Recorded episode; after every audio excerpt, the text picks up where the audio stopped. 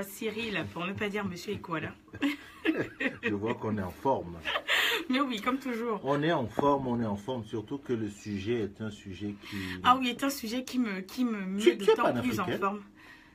Est-ce que je suis panafricaine? Je sais pas, je préfère laisser les gens euh, décider. préfères de- laisser les gens- Je préfère les gens, laisser les gens me Te dire si tu es panafricaine de panafricaniste. Mais toi-même, tu sais pas si tu es panafricaine. Mais je pense que dans Que mes idées, mes idées rejoignent euh, un peu celles du panafricanisme, notamment au niveau de la solidarité et de l'union de, des personnes noires, donc autant issues de la diaspora que du continent africain, Mhm. que des Caraïbes. Donc euh, voilà.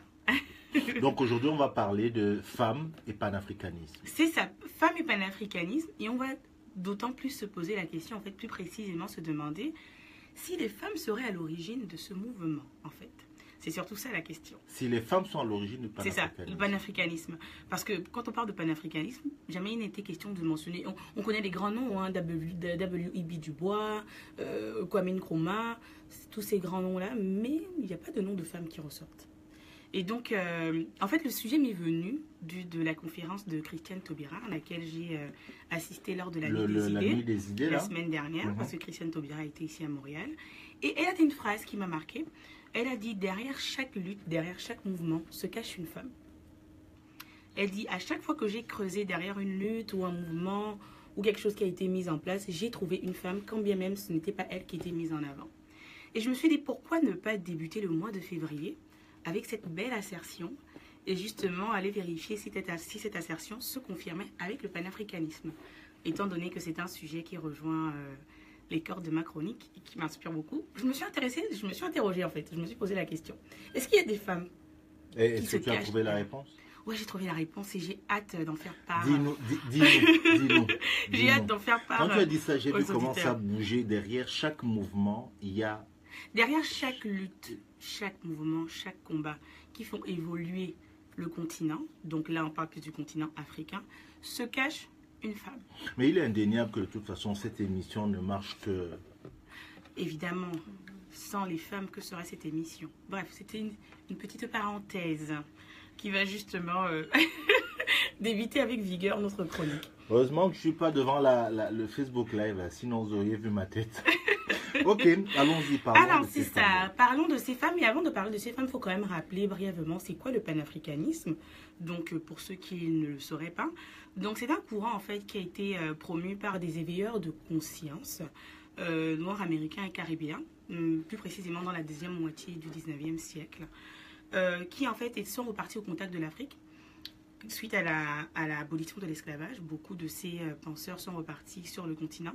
Et suite au contact justement du continent, notamment des populations africaines, euh, et du constat que finalement, en tant qu'Africains ou Noirs issus de la diaspora, on vivait les mêmes discriminations, euh, ont décidé de mettre en place ce mouvement qui a pour objectif en fait principalement de prôner la solidarité et l'union entre les Africains du continent noir et ceux de la diaspora, tout en revendiquant le droit euh, de ces peuples noirs à disposer de leur liberté à l'image de tout autre, être humain. Donc, autrement dit, ou plus simplement, ça peut être considéré comme un mouvement euh, d'union et de solidarité qui s'oppose à la domination occidentale, la domination européenne. Alors, le mouvement va vraiment prendre son expansion au XXe siècle, ou plutôt vers la fin du XIXe siècle et puis euh, au XXe siècle, avec des grandes figures, comme je le disais, telles que W.E.B. Dubois, ou encore euh, Anténor Firmin, Édouard Wilmot Bliden, ou encore Kwame Nkrumah, qu'on connaît très bien, qui était euh, le président du Ghana euh, dans les années 50. Donc c'est vraiment un mouvement aussi qui va prendre son, son expansion en Afrique avec les indépendances, la lutte pour les indépendances. Donc c'est ça. Mais aujourd'hui, la question qui se pose, parce qu'on connaît tous ces grands noms, ce sont des choses qu'on connaît, où sont les femmes dans ce mouvement? N'ont-elles pas contribué au panafricanisme aussi? Et euh, j'ai trouvé mes réponses, des réponses super intéressantes, dans un document qui a été une de mes sources, sinon ma source principale. Le document s'intitule Femmes africaines, panafricanisme et renaissance africaine. C'est un document de l'UNESCO euh, que je recommande fortement, qui euh, a été en grande partie écrit donc professeur Issaka Manda, qui est professeur Issaka Mandé, pardon, qui est professeur à l'ICAM, euh, en sciences politiques, spécialiste de l'Afrique. Il a énormément contribué avec un autre groupe euh, d'universitaires. Donc c'est disponible sur Internet très facilement. C'est une mine d'or qui retrace un peu le parcours Tu de nous mets ces le femmes. lien, hein, s'il te plaît. Je vais mettre évidemment le lien pour les auditeurs euh, sur Facebook.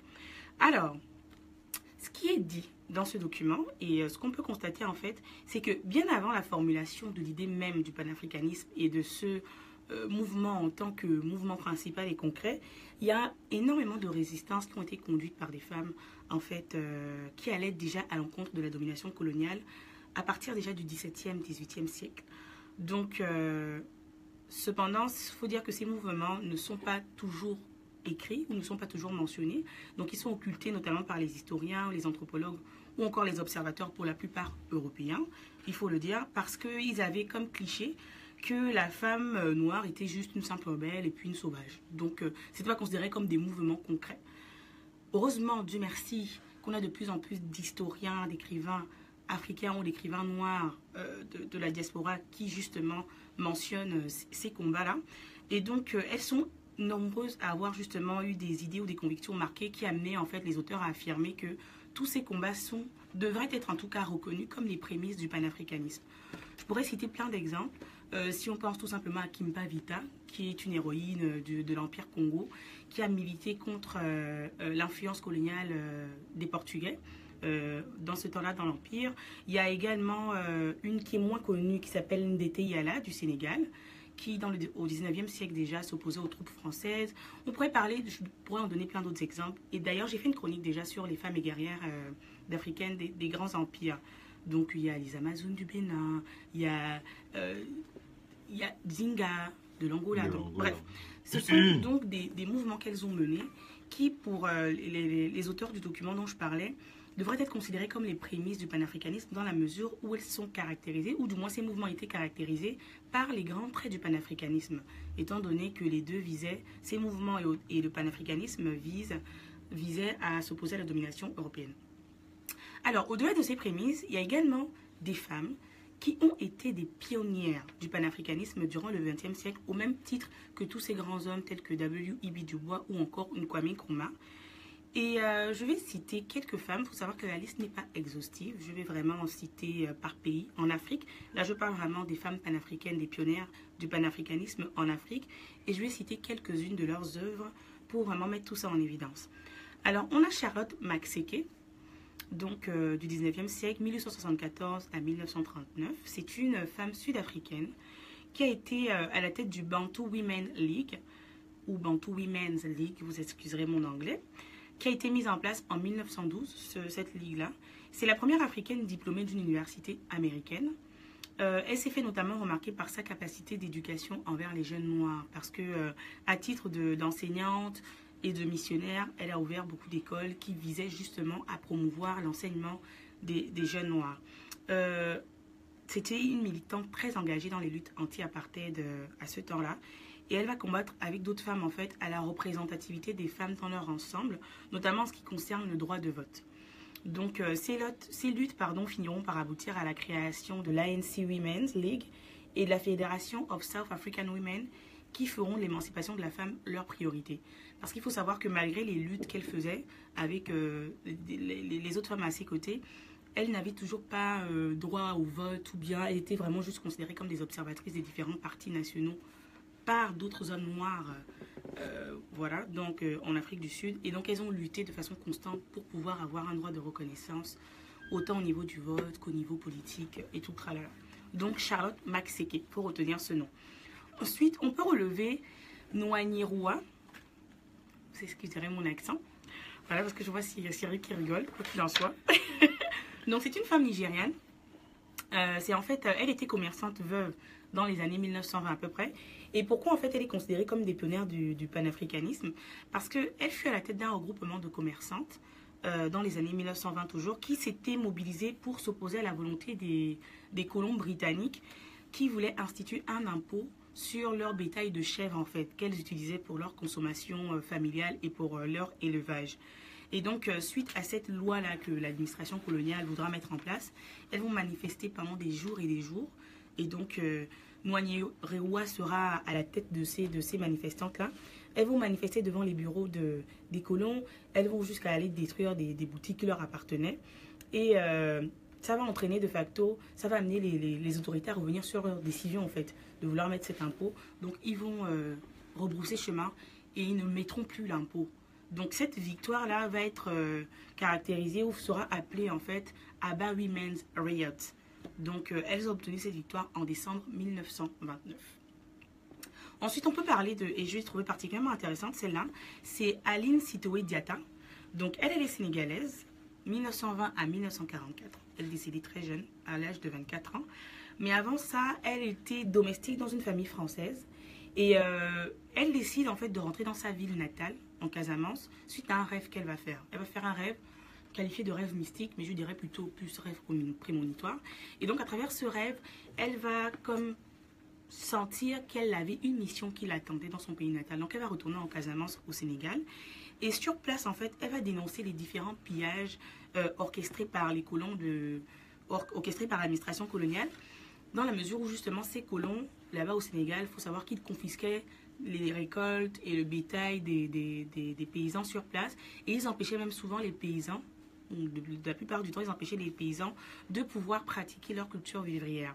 Et donc, elle va vraiment aller sur place, commencer à dénoncer cela et monter des mouvements de lutte et euh, euh, euh, anti-répressif justement pour s'opposer à ça. Et elle va être considérée par ses pairs en fait comme une prophétesse finalement. Ce qui était particulier avec elle, c'est qu'elle boitait, mais malgré ça, ça ne va vraiment pas l'empêcher de, de, lutter. Et donc, par rapport à ces luttes, l'administration coloniale française va évidemment chercher à, à s'opposer à elle et puis à la faire taire. Et dans une manifestation, ils vont tirer sur une femme qui, en fait, ils vont, la, ils vont prendre une autre femme pour elle et ils vont tirer sur cette femme-là. Et suite à cet assassinat, parce qu'elle savait, elle savait que c'était elle qu'on voulait tuer, elle-même s'est rendue aux colons français et ils l'ont emprisonnée et torturée et elle est décédée un an après suite aux sévices et puis aux tortures qu'on va lui faire subir. Donc ça, c'est à peu près dans les années... Elle décède en 1944. Fait que on est dans la période de la Seconde Guerre mondiale, la fin de la Seconde Guerre mondiale, pour ceux qui connaissent leur histoire. Ensuite, mais il faut situer, hein, Oui. voilà, exact. Ensuite, on a Mbalia Camara, donc euh, 1929 à 1955, femme guinéenne, qui elle euh, était responsable du premier comité des femmes du PDG RDA, entendre par RDA le Rassemblement démocratique africain, donc en Guinée-Conakry. Donc on est vraiment dans les années des luttes pour, la- pour les indépendances. Exactement. Les indépendances. Exactement. Mhm. Donc, euh, elle sera présidente de ce comité, plus précisément dans le village de Tondon, dans le nord-est du pays, donc dans le, dans le nord-est de la Guinée-Conakry. Elle va diriger une manifestation contre la, la répression des militants de RDA. Donc, c'est dire en fait qu'à cette période-là, les militants du RDA seront justement victimes de répression et d'intimidation de la part de l'administration coloniale. Et avec euh, bon nombre de femmes, elle va diriger une manifestation pour pouvoir y mettre fin ou pour pouvoir dénoncer manifestation suite à laquelle elle sera assassinée. Et vraiment, il faut retenir euh, tout ce que je dis sur le sort de ces femmes-là. Elle sera assassinée alors qu'elle était enceinte, quasiment à terme. Donc, euh, elle sera assassinée à coups de sabre par un chef de canton de l'administration coloniale. Elle va être transportée à l'hôpital et elle mourra sur place et elle accouchera d'un mort-né finalement. Et elle est assassinée le 9 décembre 1955, plus précisément. Donc, ça, c'est la Guinée. Et je vais finir, et là, je répète, la liste n'est vraiment pas exhaustive. J'ai pris quelques femmes Non, qui tu as ont marqué. quelques-unes. ouais, Exactement. Mhm. Pour en savoir plus, et je le recommande, allez vraiment dans le document, je mettrai le lien pour que vous puissiez voir. Mais euh, la liste n'est pas exhaustive. Et donc, on finit avec Awa Keïta, donc euh, sage-femme et militante malienne, donc euh, 1912 à 1980. Elle est euh, la première diplômée, en fait, elle est diplômée, pardon, en 1931 de l'école de médecine de Dakar. Et elle est également issue d'une des premières promotions de sage-femme formées sous la colonisation. Donc, il faut savoir que, en tant que- que- que- comme noire, c'était difficile de trouver sa place, qui plus est en tant que femme noire. Donc elle a quand même, même- elle a quand même réussi à trouver sa place ici. Et suite à sa détermination et à son militantisme, elle finira par accéder au rang de première femme députée en Afrique en 1958, malgré les intimidations dont elle, elle faisait preuve et les multiples sanctions aussi dont elle a fait preuve. Et donc, ces, euh, toute cette petite liste que, que, je viens de faire euh, montre à quel point les femmes panafricaines ou les femmes pionnières du panafricanisme, il y en a. Je ne peux pas parler de femmes panafricaines sans évidemment mentionner l'Organisation de l'Unité africaine, euh, qui a été euh, créée en mai 1963 dont la charte s'inspire de la philosophie du panafricanisme.